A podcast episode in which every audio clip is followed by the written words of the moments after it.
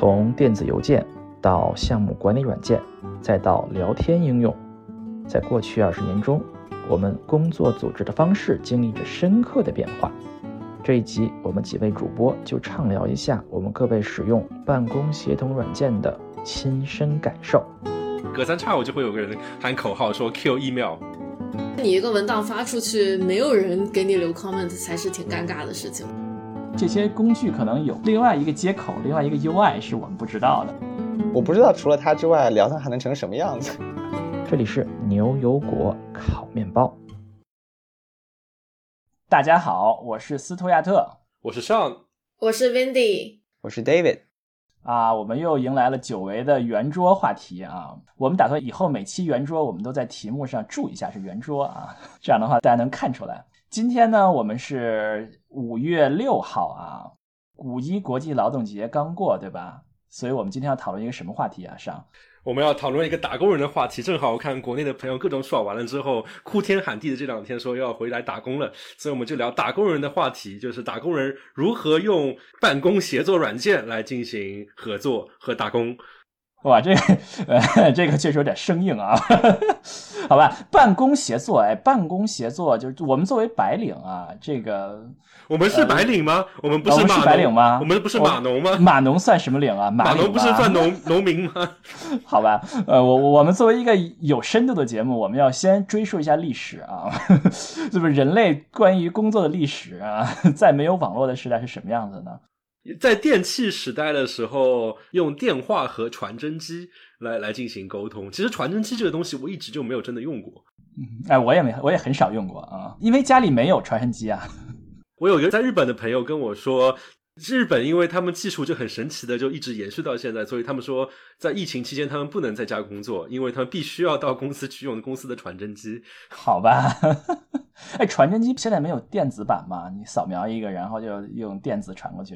但是传真机它是跟电话号码绑定的嘛？哦，哇，这个这个太复杂了。我就记得去伊朗的时候，我们当时订酒店什么的也是用传真机来跟酒店联系的，因为当地的那个技术或者互联网也非常的不发达。嗯，那哦，有道理，有道理。哎，我们扯远了，但是我觉得啊，哎，远古时代的工作可能大部分都是通过开会解决的吧？那个时候也没有什么远程办公，都比较少吧？大家都坐在一起开个会啊，有一个，哎，对，哎，就像我们现在一样啊，有一个什么秘书啊，或者什么人做个笔记是吧？记下来，然后分配一下工作啊，谁干什么谁什么，下面做个笔记啊。对哦，以前还有秘书这个工作，就是留个记录啊，大家都说了什么，然后就。记下来啊，可能这个单位里有个什么小黑板儿，什么写一下今天谁谁谁干什么，谁打扫卫生啊，值日列表啊这种。我还有印象就是很多很多的纸张，就是各种文件都真的是要打出来，然后大家拿着小笔在那边上做批注，你批注完了之后，哎，这份东西再给其他人做批注。嗯，哎，我们这个我们我们都在想象了，因为就是就算最年长的我也没有 经历过那个时代，在我工作的时候已经是没问题的，你就说你经历过，我们也不会 judge 你的，好吧？就你你们也不知道对吧？现在其实传统行业的无纸化程度也没有那么高，真的吗？比如说贷款买房，对吧？你也要签一大堆 paperwork。有一大沓纸要签名哦，真的真的真的，我最近刚买了我们房子重新贷款了次，没有没有刚买啊，还是最后要找一个公证来过来拿了一沓纸给我们一个一个签上啊，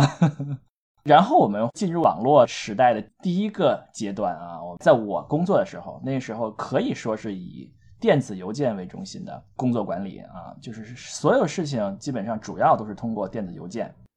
而且我记得那个时候电子邮件还没有像现在这么泛滥，就现在你打开邮箱，基本上起码一半都是垃圾邮件在给你搞乱七八糟东西。那个时候寄电子邮件还是一个挺。正儿八经的事情，你在写一封邮件的时候，还要真的像写一封信一样，你要什么落款，然后格式还要注意一下，也还是有很多的垃圾邮件了，所以需要那些分类器啊什么的。啊，但总的来说，你会看到经常讨论问题就是回复、回复、回复、回复、回复、回复转发、回复转发啊，就是这样。所以那时候邮件会有各种各样的组织功能啊，是吧？组织成一个呃，是怎么组织啊？给你一个一个列起来啊，什么之类的啊。然后邮件还有个非常猥琐的功能，我是后来才知道，就是 BCC，就是悄悄的把这封邮件转发给别人。这也不一定很猥琐啊，有的时候也很正常啊。比如说你想把谁去掉的时候，你就先把它 BCC 啊，你就你就隐藏邮件，然后如果只要他不回复，下面就没有了。但是他要是抗议了，他就会回复一下，然后他就会回去，也也不猥琐啊。但是那个时候邮件之外还有一个东西叫邮件组，这可能大家都还知道，对吧？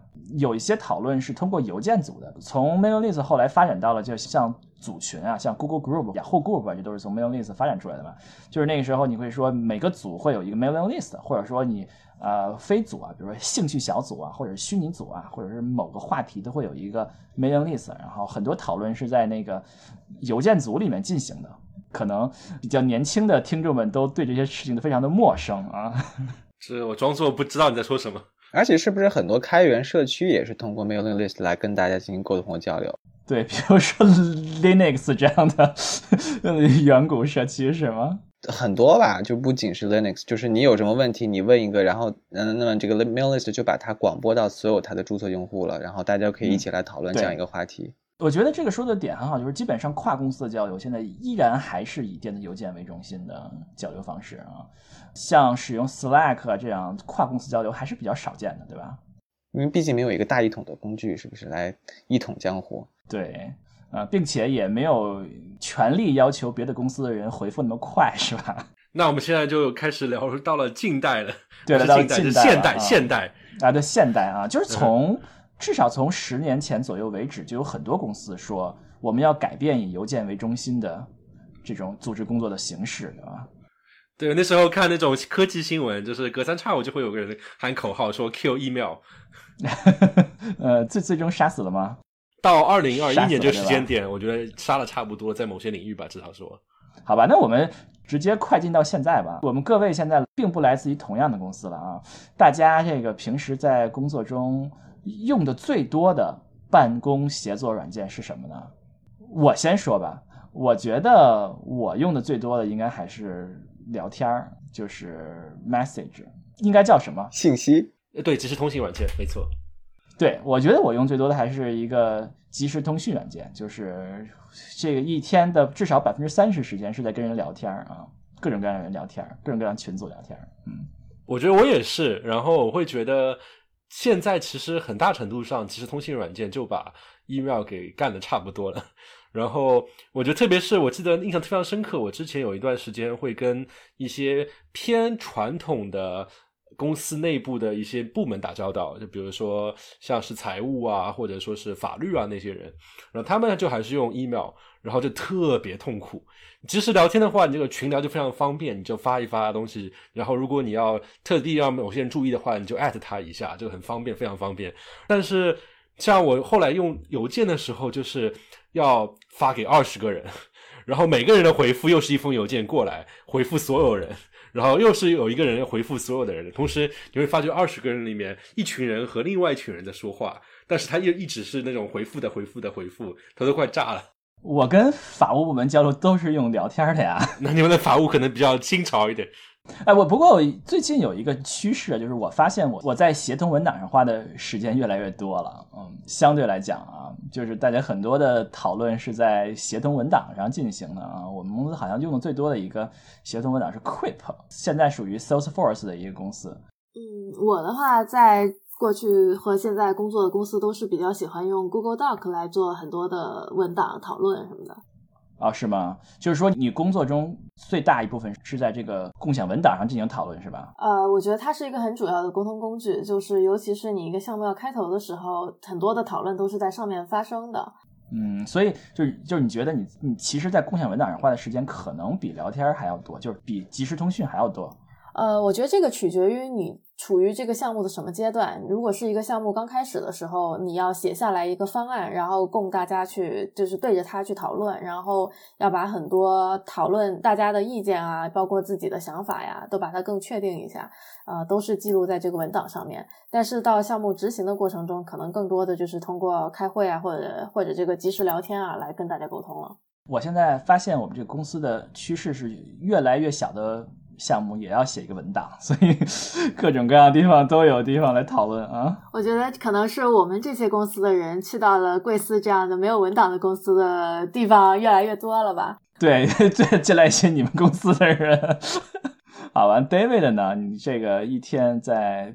办公协作软件上用的最多的是在什么地方啊？我觉得我跟你们差不多吧，大部分时间也都花在这个即时聊天软件上，因为它的沟通渠道非常的方便，然后给的反馈非常的及时，同时有一些附加的功能吧，比如说你可以就像你说的，你可以 at 某个人，你可以给某个人点赞，你可以发送一些表情。那这些功能实际上增加了这个，是卖萌吗？对啊，除了那些冷冰的文字之外，然后还传达了一些更多的 信息，甚至情感，所以它实际上是非常非常方便的。这里我要吐槽一下那个 email 的它对于图片的展示形式，就是它那个 email 好像有些时候会把这张图片撑到很大，所以导致一行文字之后，哗，一张大的表情图片。好吧，我们需要声明一下，我们几位都在美国工作，对吧？所以我们使用的工具都是美国比较通行的工具。我们对于国内的一些工具，像钉钉啊、企业微信啊，都没有什么特别亲身的感受。所以啊，有哪位听众对这方面比较了解的，可以在我们所有可以留言的地方啊留言，我们可以讨论讨论。那我们说一说比较具体的吧，比如说我们要干一些什么事情，一般在你们各自的工作的形式中都是怎么完成的？比如说啊，一件经常发生事情就是说，你领导要给下属安排工作，比如说，哎，这这个活儿谁来干一下？大概三天的活儿，这个事儿在各位的公司一般是，或者或者说在各位的组里面一般是怎么完成的呢？像我们的话，一般就是叫开一个 bug 或者开一个 ticket，就是有一个有一个系统是专门干这个事情用的，然后每个人可以领自己的单子。嗯，就 ticket 中文怎么说？单子或者票 单子啊，开个单是吧？啊，或者是叫任务吗？还是嗯，就是一个任务管理系统的一个任务。嗯，就是总的来说，先在线下或者是。即时通讯，或者是在开会的时候说你干一个，然后呃有可能会开这么一个 ticket，开一个任务，开个票。你说到开票，我想到一个笑话，就是我们公司因为有那些呃所谓做 QA 的，就是做这个做测试的工程师，那么他们经常可能会给我们这个做开发的工程师所谓的开 ticket，就是。开票，那么我们有的时候就开玩笑了，就是说他们是卖票员，就是 就是一个一个这个产品开发周期，然后看哪个卖票员卖的票最多，往往到后来就会给他一些小小的奖励，说明他这个做工作非常的认真细致，他能够找到很多很多我们开发人员找不到的这些 bug，所以呃我们戏称他为这个最佳售票员。嗯，所以刚才 Wendy 说到了一个，就是有这种叫项目管理的工具，对吧？我们刚才说到的聊天，说到了。电子邮件并没有说到这种项目管理的工具啊。其实，在我印象中，项目管理的工具应该始终都是存在的啊。呃，也不能算核心吧，就是都是有这么一个东西。我觉得，在我们公司，在我刚加入的时候，这个项目管理工具的重要性是比现在要要强的。对我觉得是要强的，因为现在。通讯的渠道比较多了吧？我觉得 可能是可能是比较多的啊。我我也不知道为什么。上觉得开票的工具是是更重要了，还是更不重要？过过去这些年，让我想起来我所经历的事情啊，就是一开始有一个非常简单的开票工具嘛，就是像温蒂说的，就是一开始有一个票，然后票的话你可以定一个优先级，然后你打开你这个界面菜单，就是啊，把你所有有的票全部都列出来。然后慢慢慢慢的，然后大家觉得这东西不够用了，就是比如说我一个人可能就是我一个项目组可能有多个项目在进行过程中，那我怎么知道这一堆项目是这个项目组的东西，然后这堆票是另外那个项目组的东西呢？然后他们就在项目就是在票的这个系统上面又加盖了一层，就是说他们叫做项目 project。然后相当于是 project 就是一个项目的一个集群，然后它同时还可以加一些神奇的标签，比如说，哎，我们这个这个项目有有几个阶段，然后你可以说，哎，这些票是第一个阶段的，然后那些票是第二个阶段，那些票是第三个阶段的。然后他们，我觉得可能是因为公司里面做内部工具的人实在是没事情做，然后他们就还搞了一些非常。炫目的一个什么进度表，他会告诉自己说啊，说啊，从你那个你可以看到张图表，说从一月份开始，你们的票在这个项目上面是慢慢的、慢慢的被被减少了。然后或者说是产品质量会给你很多的新的票嘛，会说啊这怎么样怎么样增加了。然后但是这个东西用完弄了一段时间之后，大家发觉实在太麻烦了，不就是做一个事情嘛，不就是修一个 bug 嘛，搞这么复杂干嘛？你还要。创建一个票，票完之后你还把它放在一个合适的项目里面，这多烦呀！不就修完就行了嘛？所以我觉得现在我们可能变懒，就变成了一个更多是一个口头沟通的一个状态。同时的话，可能如果一些项目比较复杂的话，我们可能就是开一个文档，然后大概的列一下，一条一条，就是一个一行一行说，哎，我们在产品上线之前还有这么几件事情要做，然后到时候可能就看看这个文档，就这么大概的就把这事情给解决了。说这个，我倒是觉得可能这个东西变得相对不重要的一个原因是，啊，这公司变得更大了，所以通过这个票作为一个交流方式，就是作为一个大部门交流方式的作用越来越小。那么过去可能很多人会搜索别人的这个票来看很多东西，那现在可能这些东西做不到了。那这个东西就更多的是一个个人给自己记录的效果。那可能就有的人不爱用，那就也没有太多的动机在用这东西。对，我觉得我也有这个感觉。就如果如果我的任务是相对的复杂，并且只需要涉及到比较少的人的话，我更倾向于用一个呃协同文档，像 Google Docs 或者 Spreadsheet 来 check 这些东西，而不是用那个 ticket 系统。我倒还是好像感觉跟信有不一样的体会。恰恰相反，我觉得好像随着我工作的，尤其近两年，我觉得所谓的这个开票系统或者说任务管理系统，它的作用在我工作中。反倒是起到越来越重要的作用，而且好像我工作中会会发现近两年会有所谓专门做这项工作的人会来到我们组，然后帮我们去做这方面的管理，然后他们可以从这个任务管理系统当中去提取一些有用的信息，帮助我们去管理这个项目。然后就像刚才上说的，比如说这个项目进行到一定程度以后。他会从过程中发现，哎，这段时间大家嗯不知道怎么回事，这个 bug 数量变多了，这个 bug 的很多可能集中在前端，会很多集中在后端，然后那是什么出现这个问题？或者说这段时间，哎，大家发现我们之前呃定的这个计划有一些延迟，那延迟了多少？然后那为什么会延迟？他们会从中会分析，然后会得出一些结论，这个结论反倒会帮助我们在未来的工作当中。会去呃汲取，会去呃改进，这实际上是有嗯相当大帮助的。而且往往做这些事情的人是我们称之为 TPM，就是 Technical Program Manager，项目管理他们是专门做这事儿的。然后他们有很多这方面的专门的经验和和知识。然后在这样子的人的引导底下，我反倒是觉得他们把整个这套项目管理的系统用得很好。然后我们真的能从中获益。所以说明就是你们公司项目管理更严格了，更专业了，所以反而用的更多了。那 David 要给你下属布置工作会用什么工具呢？会用什么渠道呢？嗯，我觉得跟刚才 Wendy 说的挺像的吧。现在大家都在家工作的话，那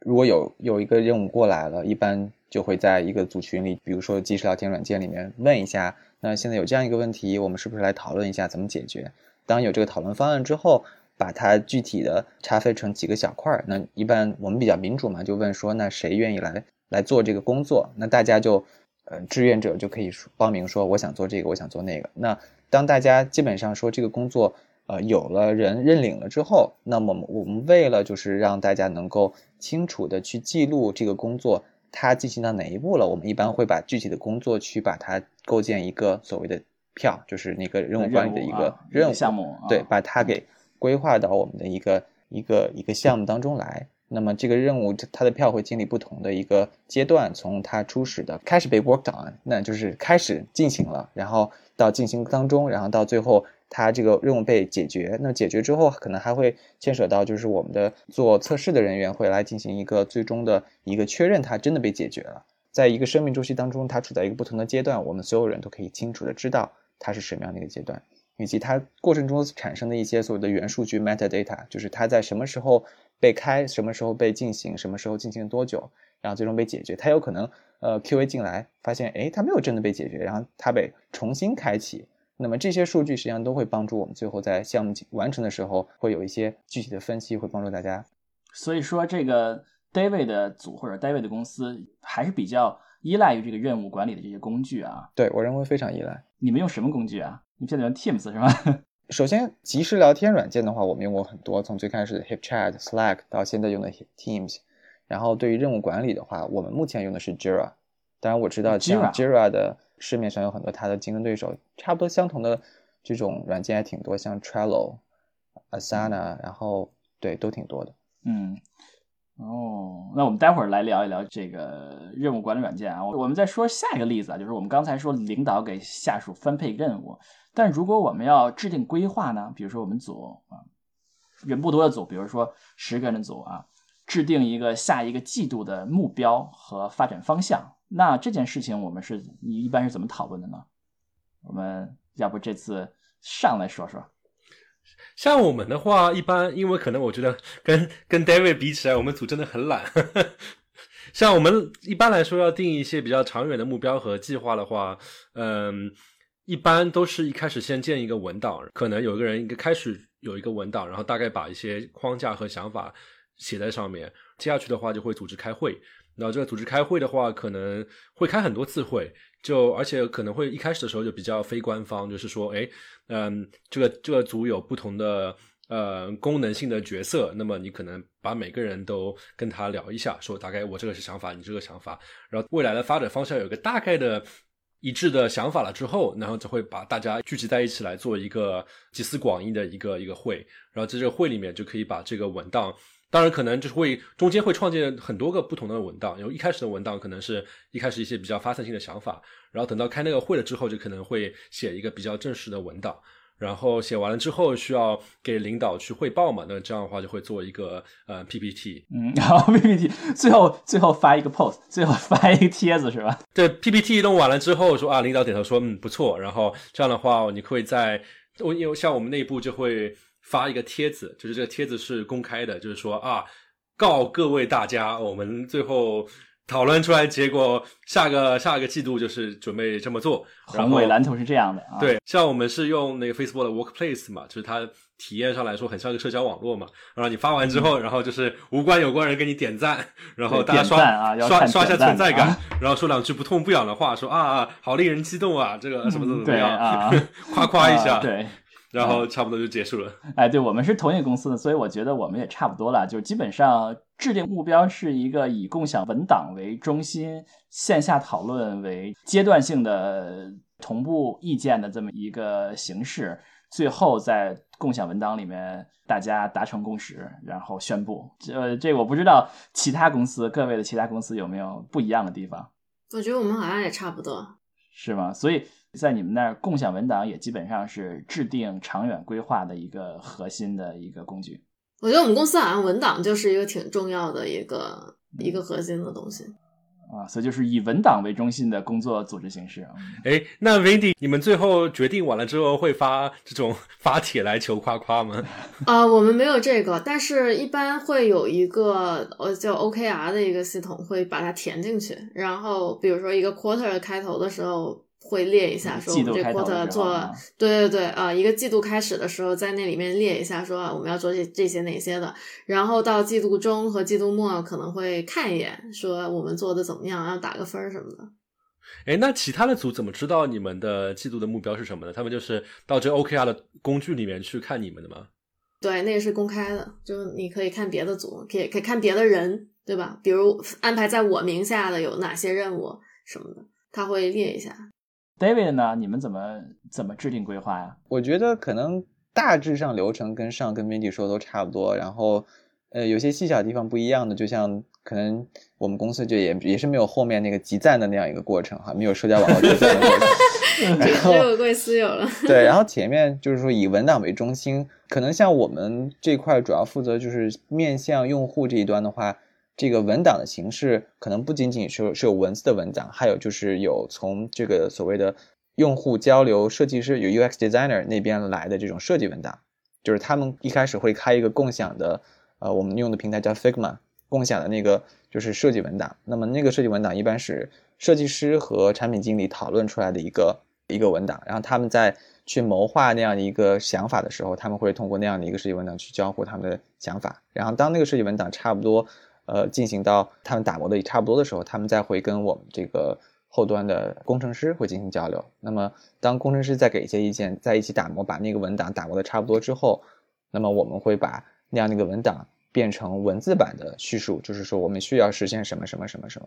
然后之后再把那个文字版的叙述再把它给转化成我们的任务管理系统里面的不同大小的任务。那么大的我们称它为 epic，小的是一个 task 或是一个 story，然后。再到 sub story 这样子，相当严格啊！哇，你项目管理相当严格。哎，这让我想起来，就是我们这边其实也是，就是要看这个项目是工程师主导占多，还是说一个产品设计主导占多。因为工程师主导占多的话，基本上大家闭着眼睛就一开始开一个共享文档，这是这是一切的起始点。但是设计师他们就完全不一样，他们闭着眼睛，第一个第一个按钮就按的就是 Figma 里面创建一个新的工程文件吧，相当于是新创建一个新的白板。然后他们就会把很多非常视觉的一些设计放在里面，包括他们会分结构嘛，他就会一个一个区域作为一个讨论点，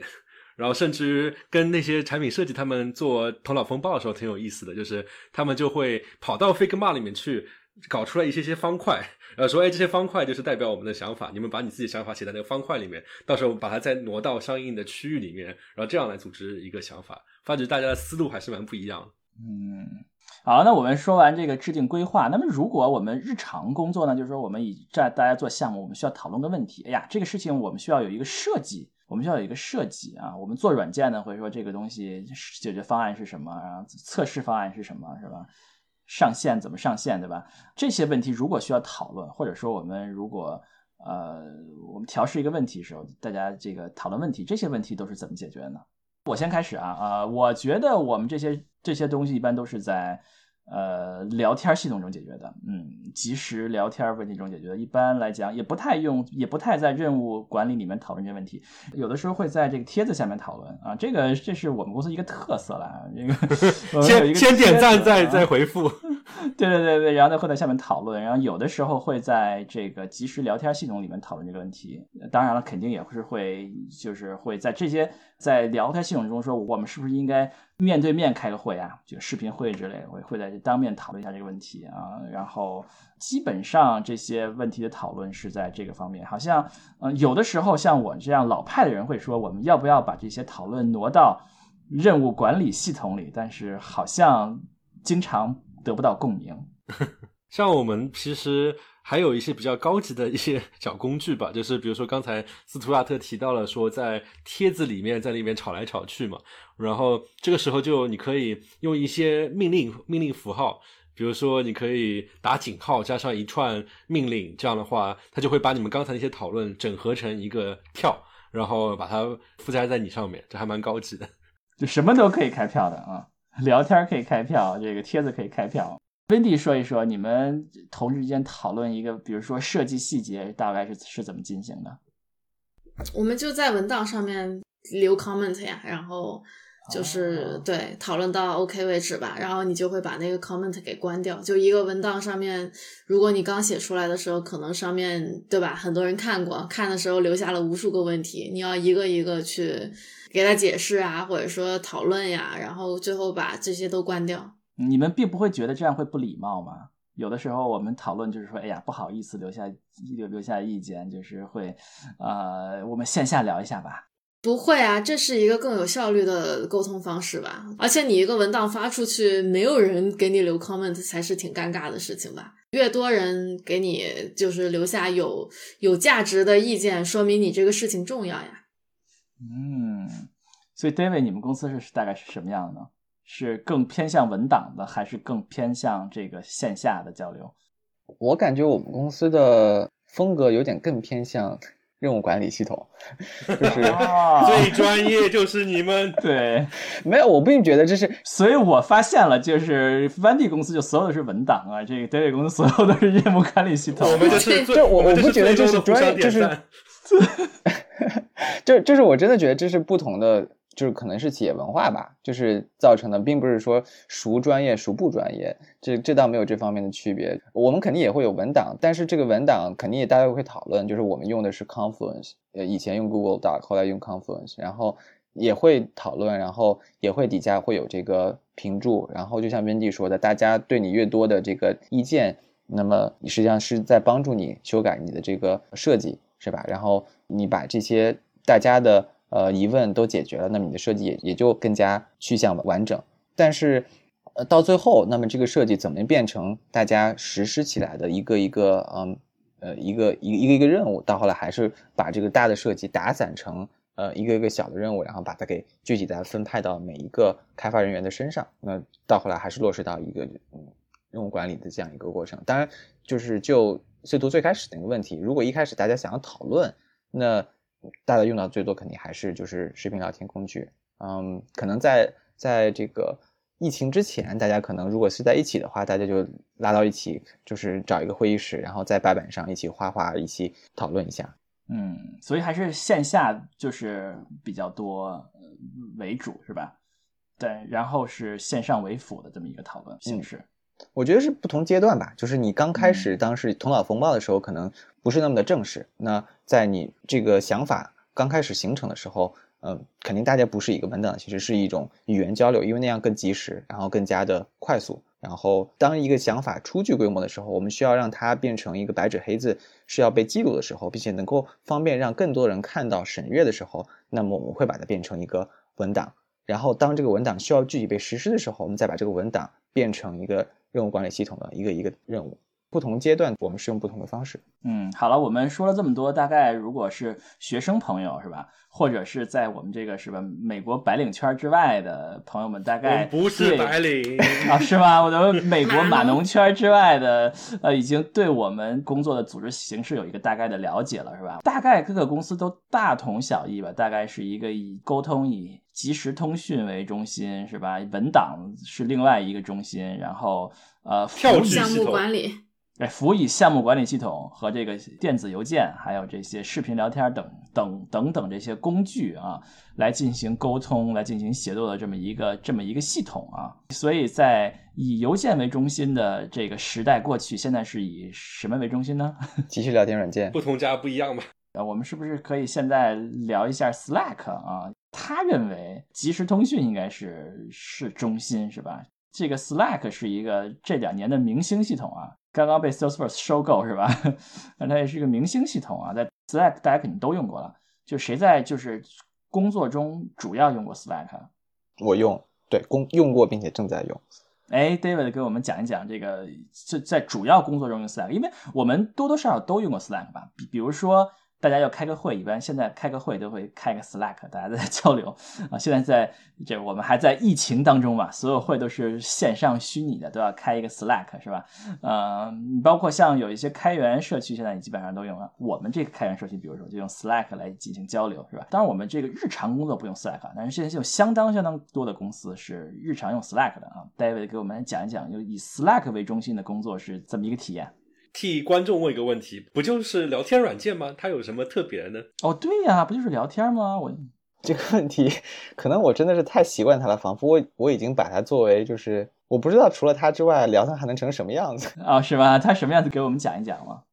第一个，嗯，来到我脑海里的一个一个一个印象哈，就是当初我们公司最开始用的不是 Slack，我们以前用的是 HipChat，就是 HipChat 是屯聊。对，以前呃是应该是微软的很早的以前的一个。一个即时聊天软件，当然它现在还有。然后 HipChat，我觉得就是从 HipChat 过渡到 Slack 之后的一个一个给我的个人的一个极大的体验，就是 Slack 它的界面非常的清新，非常的清爽。也许是因为它的 UI UI 的设计，然后它的颜色的这个感觉，就是总感觉就是以前的 HipChat 有点沉重，有点有点死气沉沉的感觉。Slack 颜色不是可以设置的吗？但嗯。我也不是 UI 方面的专家哈，但但就这个感觉让我觉得，嗯，很很清新，就没有。我同意，就是我觉得它明显的比所有的其他的聊天软件要好看。对你想想微信，对，你就觉得很很简洁，就没有什么多的花里胡哨的东西。然后当然扯远了，有一点就是给我感觉 Zoom 也就有这种感觉，就是觉得很清爽，就没有一些很复杂的一些让你觉得眼花缭乱的东西。我觉得 Slack 给我的第一个印象就是那样的一个印象。然后第二印象可能让我比较深刻的就是他对于那些可能那些动画 emoji 的一些支持，我就记得以前 HipChat 并不支持那些东西。然后，所以当我们挪到了这个呃 Slack 之后，我记得很多这种。很可爱的这种动画，然后在聊天当中，在工作当中，然后第一次让我觉得，哎，好像你跟同事之间的交流也可以像你仿佛跟你的好友、跟你的这个 Facebook friend 这样的交流一样，你可以给他点个赞啊，你可以给他就是呃比个心啊，你可以给他就是 high five 一下，这个好像让这个冷冰冰的工作关系有了一点点的这个温度，这个让我觉得还是当时是觉得还蛮耳目一新的。可以发红包吗？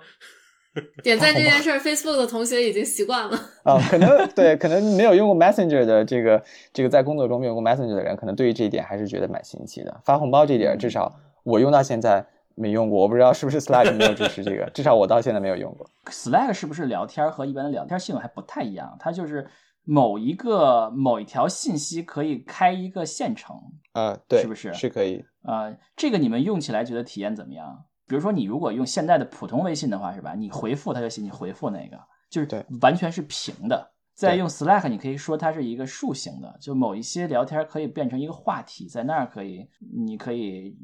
单独出去。我个人还是很喜欢这个功能的，因为那相当于当你在一个组群里面聊到一个相对深入的话题的时候，那大家可以针对这样一个话题进行深入的讨论。那么大家在那样一个 thread 里面，那样一个线程里面，大家都可以相互进行讨论。那么不相关的人，他如果不愿意去看那样的一个 thread，他可以直接把那个 thread 折叠，就是一方面方便那些不在那个 thread 里面的人，同时也方便在那个 thread 里面人可以比较专一的去进行讨论。我觉得这个功能还是蛮必要的。所以从某种程度上来讲，它有一点是从即时软件里面有点靠那个贴子啊，百度贴吧这种贴子的感觉，就是你如果那那一条最终可以折叠成一个贴子的话，那有点往那个方向靠的感觉。这听得让我有点羡慕，就是因为像我们平时工作的时候就会碰到这样的问题，就是一个大组，就是可能做这个项目的所有的人，比如说做工程师也有，然后产品设计也有，然后大家都在里面，然后都是，然后这时候大家慢慢聊聊聊的时候，聊到一个非常深入的话题，然后这个时候怎么办呢？我都是手动的把那几个相关的人再重新创建一个群组，开始跟他们继续聊下去。Slack 感觉就是把这件事情变得更方便了。我确实是有同感啊，就是说你用 Slack 的时候，你会你会发现它是非常干净的，你的界面就是这样，这个问题，这个问题，这个问题，这个话题，一个话题，然后它下面可以垂直出去，啊，不像一个普通的聊天软件，它是一个平铺直直去一瓶一瓶一瓶一瓶刷都找不到你要要什么话题的这种感觉。哎，我们说到这个 Slack，Slack 是是当年是很有野心的公司啊，它的这个座右铭叫做 Where Work Happens 啊。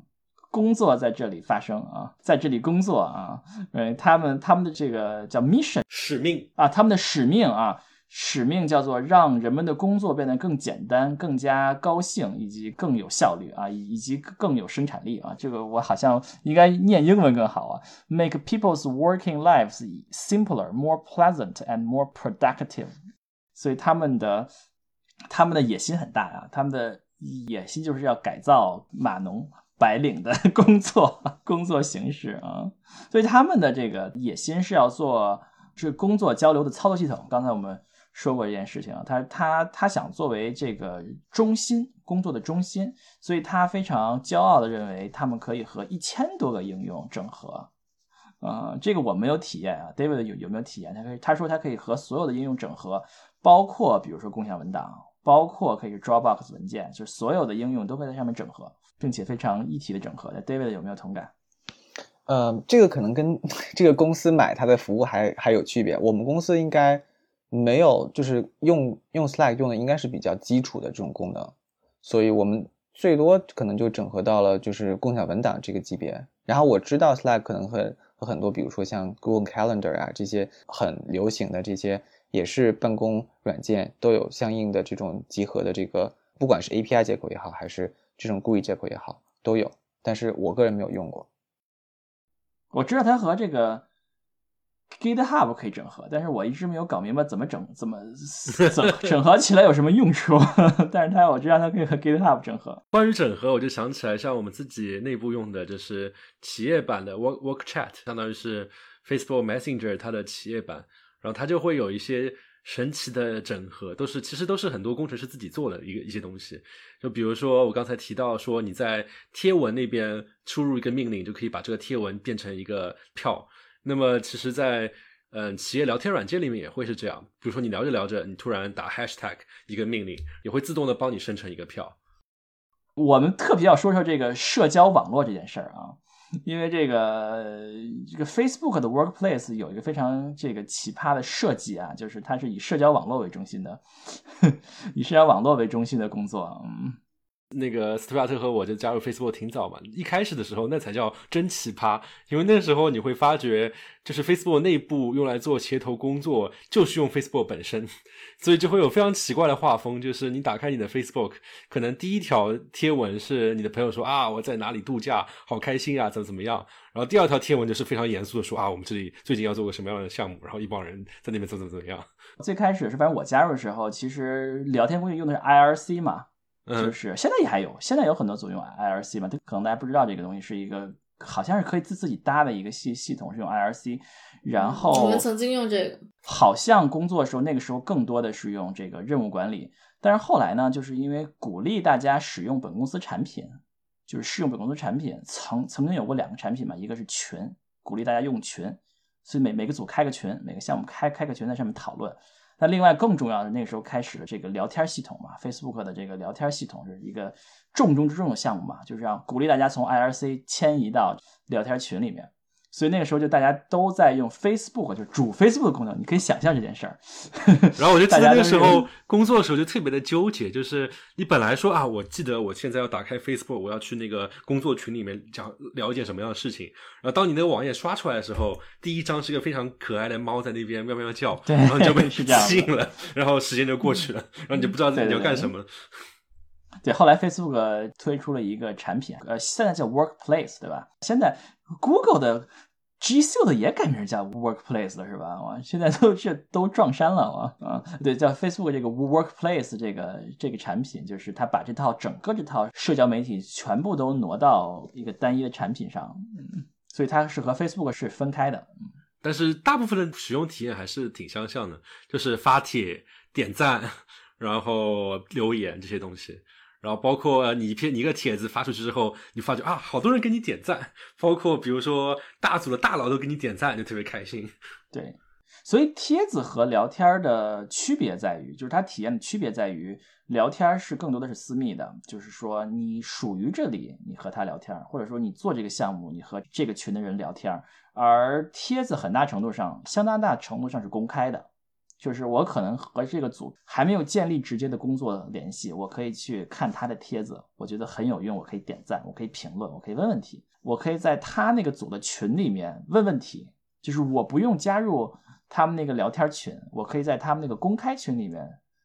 呃，问问题，然后这个群我可以订阅。我可以取消订阅，就是它是一个社交网络的体验。哎，我这里想问一个问题哈，你说的这个所谓的不是私密的，难道说一个 Facebook 的员工在他的信息流里面是所有的其他的 Facebook 员工所产生的所有的信息吗？对，你可以 follow 吗？它是有一定算法的，就是你可以呃，你可以订阅，你可以加入这个组，你可以订阅这个组，你可以加入不订阅，这都跟社交网络一样的嘛。你可以呃订阅这个人的消息，你也可以订阅。你如果新加入不不 follow 任何人是啥也没有的，对吧？就是根据你自己 follow 的什么人，像微博或者 Twitter 一样。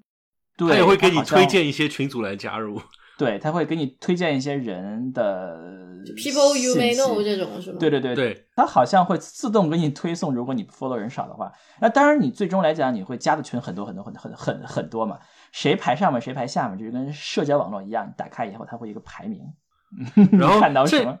这一点我还比较喜欢的一件事情，就是在于它有一定的呃探索性。就是像我觉得工作中一个很大的问题是在于，你就关注你自己在做什么事情。然后其实公司在发生什么，包括其他的一些不那么直接相关的组他们在干什么，你是基本上是不主动去问就不知道。但是因为有这样的一个社交网络的一个体验了之后，就像刷微博一样嘛，像平时你工作在吃零食的时候，你打开刷一刷，看大家都在讨论些什么东西。有些时候也会有一些比较有意外的呃合作机会吧，正好你会发觉，哎，其实有一个我不知道的组，可能他在做一个跟我有关系的事情，然后你会看到，然后你就点赞了之后。你就在下面评论，然后或者说是直接去跟相关的人就去开安排一个会，我觉得这点还挺好的。对，就和 Facebook 一样，在帖子下面也也可以 CC 人，是吧？就是你跟这个组完全没有关系，突然就被人 CC 的时候，这个这这个问题我们讨论到这儿，你来回答一下吧，就非常的尴尬，嗯。然后包括还有就是说今日热帖，就是他会有说什么。对，就是就今天被点赞最多的那个帖子，就会有一个特别的地方帮你告诉你啊，全网最火的，跟那个热搜一样吗？对，就是热搜，简而言之就是热搜。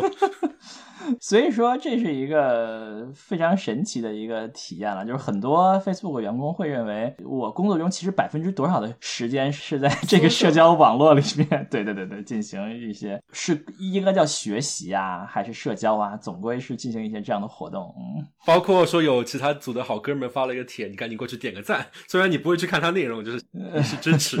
嗯。有的时候你会看到下面有非常激烈的讨论，也会在帖子下面围观啊，哎，这样子。对，我记得那个时候还有一个非常恶意的群组，就是叫做我忘记他的名字了，大概大概就是说，当有人看到别人在帖子里面激烈的讨论的时候，然后就会有人不怀好意的把这个帖子搬运到那个群组里面，然后大家一帮人发一个在吃爆米花的表情在那边围观。嗯 好吧。看上去啊，这个并没有成为一个流行趋势啊，就是更多的公司还是采取别的中心的方法啊啊。那我们说一下这个市场吧，大家是不是觉得虽然 Slack 说了这么多，用的广泛，但是真正在这个办公协同领域的两个巨无霸是微软和谷歌，因为他们有一整套的所有东西啊。当然，从销售额上说，就是微软一家独大了，但是说你如果从使用范围来说，应该是。微软和谷歌这个两个巨无霸，可以这么说吧？嗯，因为这两家它有的特点是说，它几乎有所有的东西整合在一起。是吧？从邮箱、共享文档到这个聊天儿，到包括像视频，就是几乎它有协同工作需要的所有东西。嗯，我们要不要请在工作中使用微软这套东西的这个 David 来聊一聊？哎，最近好像非常热门的叫 Teams，是不是？微软的 Teams 是吧？这是个什么体验？嗯，对，我觉得在聊这个体验之前，就像你刚才说的，这两家，这两家都是它非常全，是吧？它给你的一套所谓的全家桶的一套。一个大礼包，然后这里面你总会觉得总有一款适合你，你总能找到一款就是能够满足你需求的。所以的确这两家呃提供的这种软件的呃服务会很受欢迎。然后那从我的个人工作角度来说，我用微软用的比较多。然后微软的话，那从即时聊天的话，它的解决方案是叫 Teams。这个 Teams 呃跟我之前用的那个 Slack 相比的话，呃说实话，我刚上手的时候觉得 Teams 特别不好用。因为我觉得它是一个复杂版的 Slack，Slack 的功能它基本上都有，但是它有了很多很多 Slack 没有的功能，然后那些功能在它的界面上一开始让我让我觉得非常的不习惯，就是因为我刚才说的 Slack 它的界面很清新很清爽，但是 Teams 一登上去就会有一种眼花缭乱的感觉，就工作的压力扑面而来。我今天下午特别去注册了一个看一下，我登录上就有一种 Facebook 的感觉，眼花缭乱的。对，然后我觉得这眼花缭乱，一方面可能是它的也许是 UI 设计的问题，然后另外一方面就是也的确是因为微软就像刚才说的，它是一个全家桶，它想把它所有的呃这些功能都打通，也就是说它在 Teams 上它整合了基本上微软所提供的所有的跟办公相关的应用。所以说，微软要把 Teams 作为它办公相关的应用的这个操作系统，是吧？对，你可以这么说，就是它是一个巨大的操作系统，在这个操作系统上面，它植根了很多的呃不同的应用，比如说像啊 Outlook，就是嗯，比如说 Calendar，是吧？比如说你的这个日历，你的嗯不同的组群，然后还有你可以很很方便的跟微软的那些办公，比如说 Office 的那些 Word 文档呀，然后 Excel 表格呀。然后 PowerPoint 这些呃 PPT 展示呀，嗯，还有比如说 OneNote，就是它的那个用来它用来记笔记，嗯，还比如说像嗯嗯其他的好像我用过的比较多的，像它的那个 Whiteboard，就是一个类似于一个共享的白板，那个尤其是现在在疫情期间，大家没有办法在同一个房间里面一起在白板上写写画画，那样那个 Whiteboard 实际上是一个很很方便的一个一个工具。就相当于是以聊天为核心，但是同时是各个功能的入口。没错，就是它把大家集合在一起，它把大家集集合在这儿。那么，当大家都在这的时候，大家在工作中所能发生的事情，比如说视频，比如说聊天，比如说一起啊共享共同创建和编辑一个文档，比如说一起呃共享一个画图，是吧？它还集合了 Visio 这种画图的工具，嗯等等。那么，他把大家集合在这里之后。所有这些工作中会发生的事情都可以在这里发生，所以它实实在在的是一个很强大的操作系统。嗯，我们说完微软了，要说谷歌这套呀，我们 Cat 没有来，非常的遗憾。我们请 Wendy 啊，也是一个工作中完全使谷歌这套东西啊，嗯，这原来叫 G Suite 是吧？现在叫 Google Workplace 是吧？这么一套系统的这个来说一说体验啊。我可能在不止一个公司工作过，但是确实用这一套也用太久了，从从一开始就用，然后对比其他的也用的不多，我就觉得它可能比较方便的是，就邮箱算比较好用的，然后。就你的文档，你在上面有什么，比如说有什么 comment 啊什么的，它会自动的发到邮箱里面。你可以在邮箱里面回复别人，然后它会自动的，就是它所有的这些也都是嗯 connected 的，就都都都是连连通的。然后以前还用 chat。也会用，就是现在叫什么？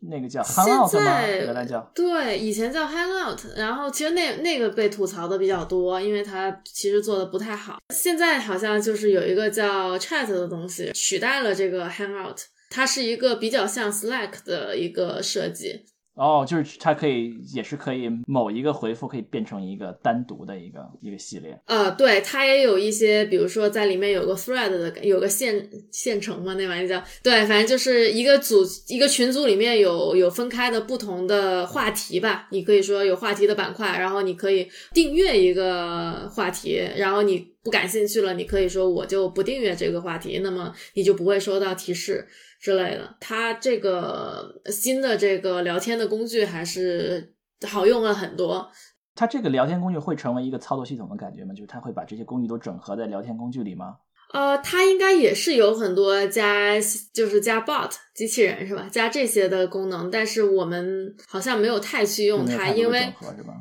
对，它可以整合，但是由于我们也有那个项目管理的那个系统嘛，那个已经呃很好用了，所以可能很多东西它就变成了直接发那个 ticket 发那个票。反正我们组的用法是没有把它用到那个聊天里面。所以 Google 这套系统它的中心是什么呢？是邮件吗？我觉得是邮件比较多。就说你如果寻找一项东西，你是通过邮件的吗？是的，但是如果你说在如果说在 Google 工作，就是 Google 本身是一个搜索引擎，就它公司内部就是一个搜索引擎，所有东西都都可以搜到，都是都是在同一个搜索里面可以搜到，是吧？对你搜你的邮箱，那就只有你邮箱里的东西。但是一般来说，你搜任何一个，比如说我今天听你说了一个我不认识的词，可能是你们组做的什么项目，对吧？我就在我们公司内部的搜索引擎里面直接搜这个词，我就能搜到很多。文档啊什么的，但是你如果想搜到你个人的，比如说我们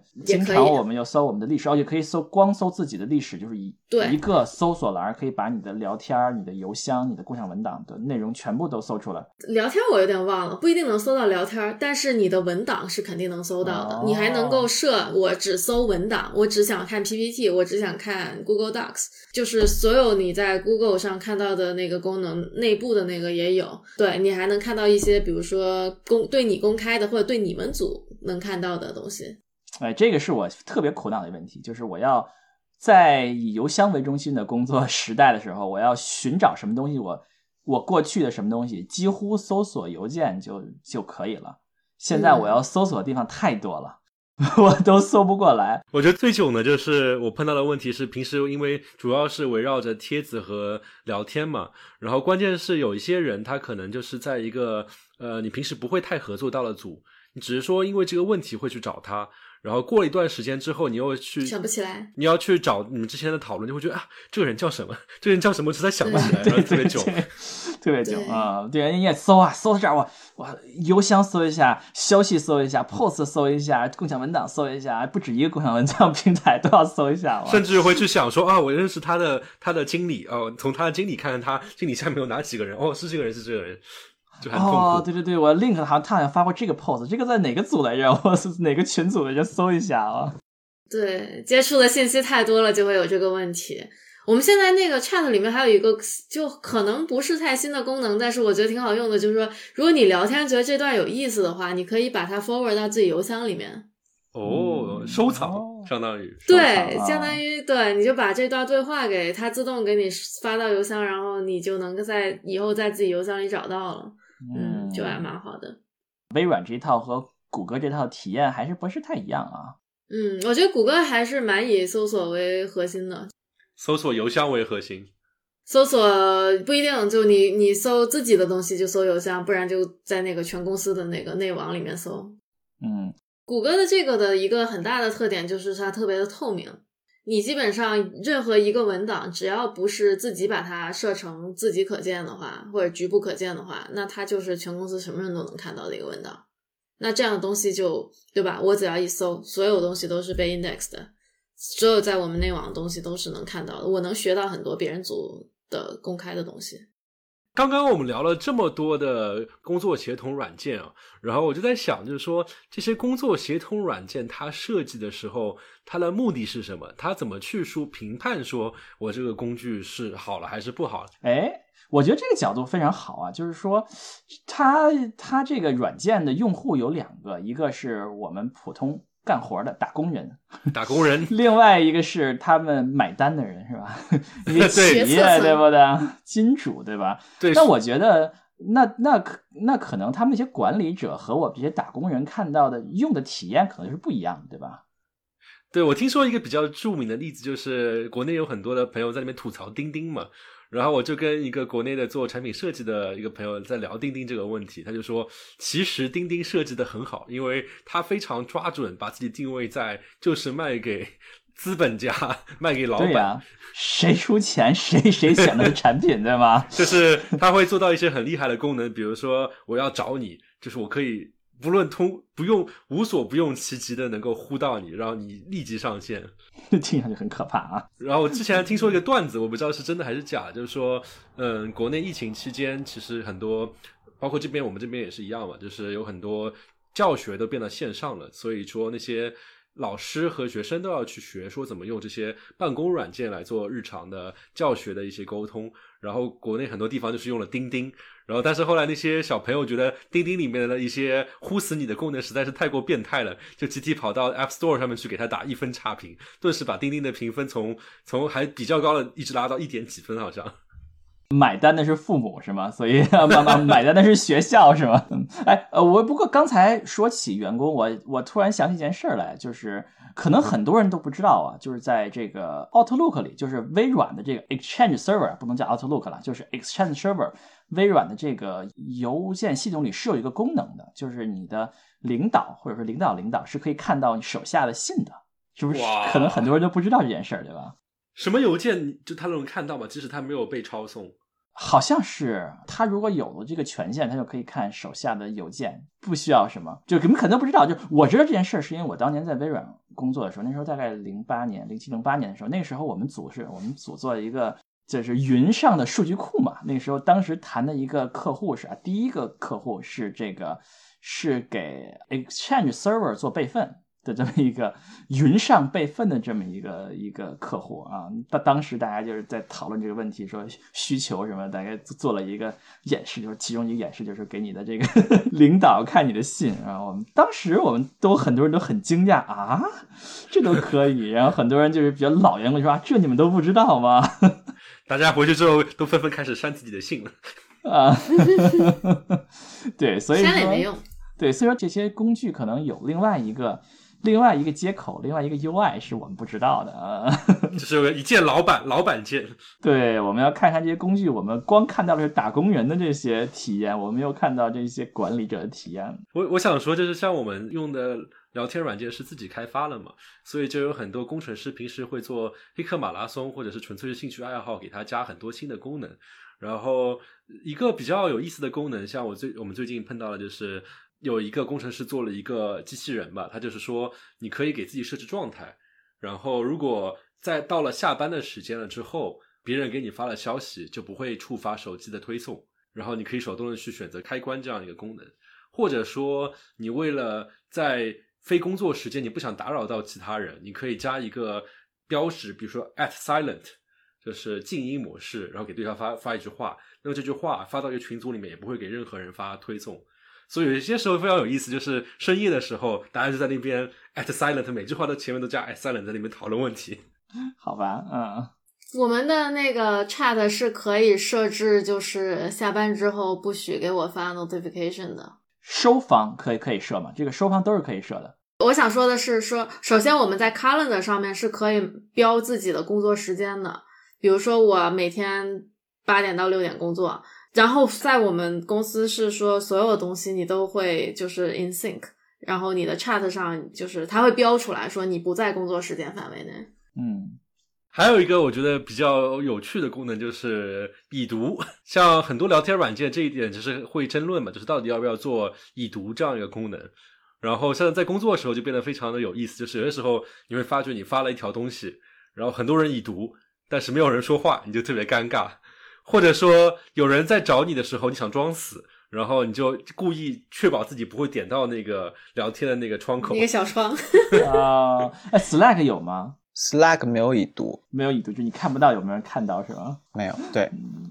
看来是一个非常非常残酷的功能。，Teams 有已读，但是据我现在用到现在，它会有一个小人儿说这个谁，比如说你在一个组群里面，就如果说你是一对一的，你会很清楚的看到那个小人在那个那条信息的旁边，你就知道这个人看到了。他看到哪？但是呢，你如果是在一个组群里的，你会看到一个小人，但是你不知道那个小人是谁。我不知道他那个小人的定义是说，哦当所有人都看到了那句信息之后，他才会把小人放在旁边，还是说只要有一个人看到了，他就会有一个小人？他不会像 Messenger 那样，你点进去你还可以看到谁看到了，但是他不会有那么那么详细的信息，他只会有一个小人。小人就是一个通用的图标，他也没有说对，一个通用的图头像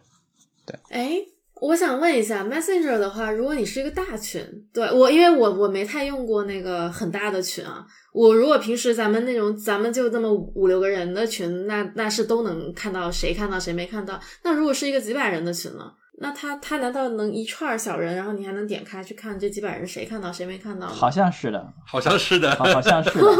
嗯，好吧，那确实这个 压力很大。这几百个人看到了都不回你 并且也没有人点赞啊。对，哎呦，这真的是最怕空气突然的安静啊！这个空气好安静啊！而且关键是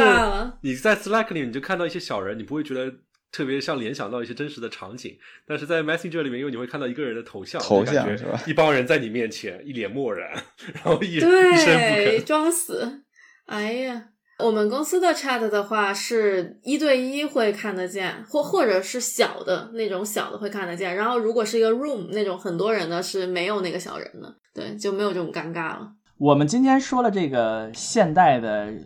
办公协同工作的软件，还有一个对我们来说啊，我们在美国的人来说有一个特别的意义啊，是因为过去疫情这一年，大家都在家远程工作，是吧？协同工作的工具变得越来越重要，因为你没有办法当面和人交流，那么你唯一的方式就是远程工作，所以